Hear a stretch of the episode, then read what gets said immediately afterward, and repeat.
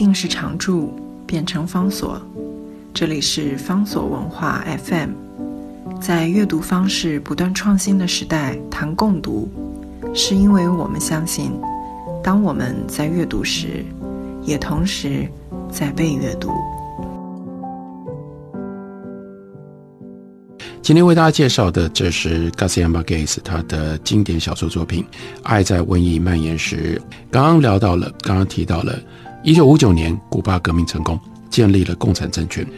可是接下来，Garcia Marquez 去替古巴的通讯社工作，在这个过程当中，古巴的政权看来岌岌可危，因为他们变成了北方美国的眼中钉。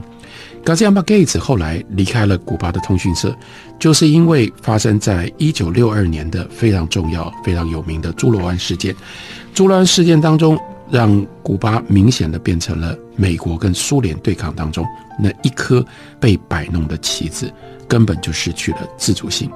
看起来拉丁美洲并没有打算要走入到新的历史阶段，只不过在跟旧历史当中多了一个逗点，稍微停留了一下。换了另外一批人，又从原来的路上继续走下去，所以 Garcia Marquez 清楚地感觉到，这像是一个宿命的诅咒。就算不能够解释这个诅咒是怎么来的，也一定要把这个宿命的诅咒的现象给描述出来。不过要怎么样探索，要怎么描述呢？Garcia Marquez 就从另外一个文学的传统当中，找到了可以帮他处理这个问题的资源，那就是。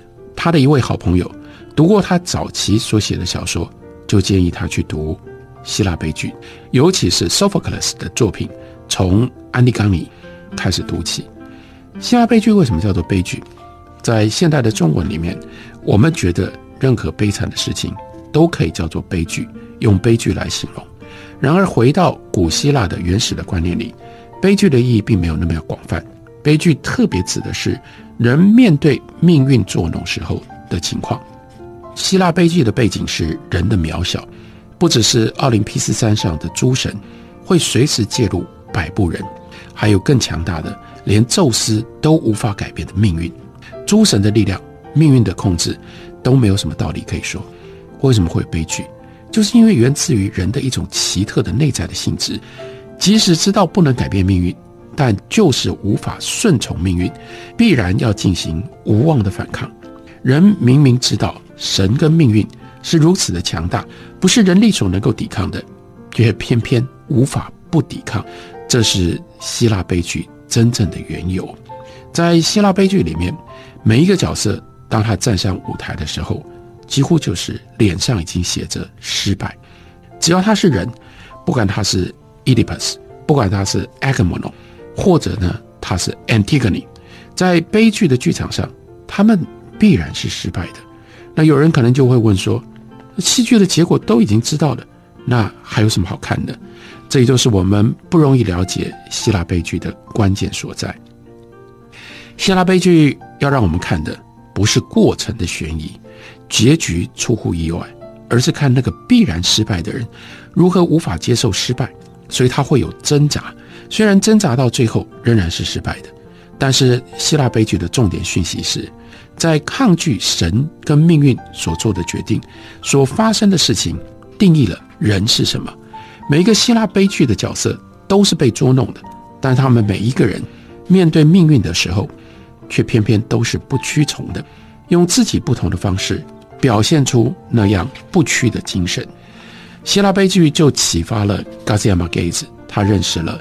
拉丁美洲的独特性，拉丁美洲和法国、美国或者他曾经去过的意大利，到底有什么不一样？Garcia Marquez 认为，作为一个拉丁美洲的作家，先决的条件是你必须要有足够的勇气承认，别人的历史是开放的。也就是说，任何其他地方的作家，你可以写将来可能发生的事，你可以依照目前的现实去想象，你有最基本的自由，你可以选择。自己小说的结局，但拉丁美洲的小说家不具备这样的基本的自由。Garcia Marquez 他写《百年孤寂》，就是要写早已经命定了悲剧的拉丁美洲。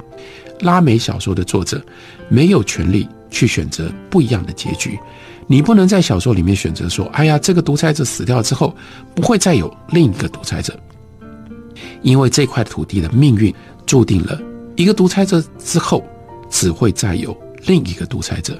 所以小说关键就是要用各种不同的方法来写宿命。我们看到《百年孤寂》写宿命，后来家父长的没落或独裁者的黄昏这部小说写的是宿命。迷宫中的将军写的是宿命，另外《爱在瘟疫蔓延时》也是写的是宿命，这里面都有希腊悲剧的精神贯穿着。他从希腊悲剧，尤其是从 Sophocles 的《Oedipus Rex》这部戏里面体会到了，拉丁美洲就是这么一回事。作为小说家，如果你写小说的前提是要假想虚构拉丁美洲，给他一个不一样的结局。那是不负责任的，或者是可以更强烈的说，那就不会是一个真正的拉丁美洲的小说家了。拉丁美洲就只有这样的命运，在这点上面，高加马盖茨至少在写这些小说的时候，他是一个宿命主义者。不过，那种从希腊悲剧而来的宿命主义，绝对不是单纯的接受命运，而是要描述人在命定的状态底下，仍然如何继续去努力。继续去奋斗，而如何继续与人的尊严而活着，不会因为明明知道自己的宿命，明明知道不可能脱开宿命，你就不努力，在无法突破那个命定终点的情况底下，他活过的所有日子还是有意义的，不会因为无法换来不同的结局而失去其价值。这也就是在《百年孤寂》这部小说当中，他的核心人物布恩迪亚上校。所象征的，他不会成功，而且他是注定不会成功的。他做的每一件事情，都是别人已经做过的，但他不知道，所以自己又做了一次。他永远逃脱不了，一次又一次发动战争，一次又一次革命，却又一次又一次的失败。如果我们是抱持着这种悬疑小说的心情，你想要知道结局是什么，那你你一定没法读希腊悲剧，你也没有办法读百年孤寂。也没有办法读《爱在瘟疫蔓延时》。除了孤独跟命运之外，Garcia Marquez 他的第三个写作的主题是荒谬，是要反映，是要去追索现实的荒谬。这也就关系到 Garcia Marquez 他当记者的经验，以及他当记者的时候他所碰触到的一些事。例如说，一九五四年的八月，Garcia Marquez 当时呢在哥伦比亚的首都波哥大，他当记者。就发生了一件荒谬的事，当时的独裁者突然之间决定要废除最边缘的一个省，叫做乔科省，因为他觉得哥伦比亚已经有太多的省了，乔科省呢又都是黑人，没有太大的用处，所以这个独裁者就在波哥大直接下令把这个乔科省取消，并入到邻省当中。消息传到了乔克省，那里没有人有什么样的反应，反而反应最强烈的是。报社派驻到那里的记者，他很生气，他觉得政府怎么可以这样草率的就废掉一个省？照道理讲，遇到了这种事，省内应该要有示威游行才对。所以呢，这个记者呢就报道了理论上应该要有的示威游行。新闻发回到波克大，就受到了报社的总社的重视。第二天又发来了新的示威新闻，而且那个新闻里面写的。参加游行的人数增加了，然后呢，新闻说乔克省的省会现在一片动乱，所以总社就更加重视了。于是呢，就派 Garcia Marquez 和一位摄影记者赶到乔克省去。那时候 Garcia Marquez 在报社的地位已经相当高了，所以意味着总社特别派了一个明星记者去乔克省接手报道示威游行事件。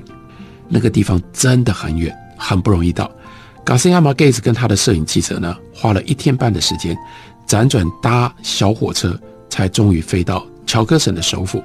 他们到的时间呢是下午三点钟，下飞机呢就赶快问机场的人说：“哎，示威游行在哪里？”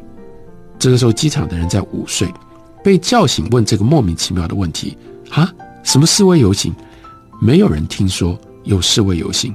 ”Garcia Market，他们只好自己调查，那至少先找。当地自己报社的记者是他发来的新闻啊。那找到他的时候，这个记者呢也在睡觉，他被叫醒了，当然反应不一样。他想：哇，完了，大事不妙！示威游行在哪？示威游行是他编出来的，根本没有示威游行啊！冈西亚马可以知道真相，当下的反应是，当然很失望。花了一天半来到这里，那难道叫我们空手回去吗？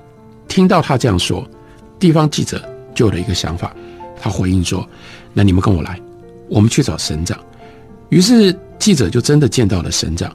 这个地方记者呢，直接告诉省长说：“哎呀，博克大的大牌记者都来了，你怎么可以让他没有示威游行的新闻可以报道呢？这个省太孬了，这个省到底在搞什么？”省长想一想，哎，觉得还蛮有道理的，所以呢，省长下令要有人去示威游行。于是，一声令下，就平白创造了一个群众示威游行。示威游行本来是省长下令创造的，可是开始了之后。就有很多人加入，加入的人越来越多，进而其他省也就被刺激，引发了一连串的示威游行，抗议中央的权力太大，而且中央行事太霸道了。在这个过程当中，Garcia Marquez 他就写了四篇长的深度报道，那成了他记者生涯当中的重要的杰作。当然，光靠他的报道和各地的示威游行不足以挽救乔科省，乔科省。终究还是被废了，但这件事情正反映前面所说的宿命感。重点不在于乔克森有没有被救回来，而在于如何面对这件事。有示威游行跟没有示威游行就是不一样。此外，这样的事情一定就让 Garcia Marquez 更清楚地感受到现实的荒谬。这是一场由新闻记者创造出来的示威游行，而且逻辑上颠倒了。只有而偏偏，在颠倒的逻辑里，才有哥伦比亚的现实。Garcia Marquez 就是要用他的小说写出拉丁美洲的宿命跟拉丁美洲的荒谬，所以包括刚刚讲到了运用了那样一个长期等待的爱情的故事。这个爱情为什么要花五十一年九月又四天的等待？我们也只能够放回到 Garcia Marquez 他所关心的。孤独、宿命以及荒谬当中，我们才能够更深刻的予以体会。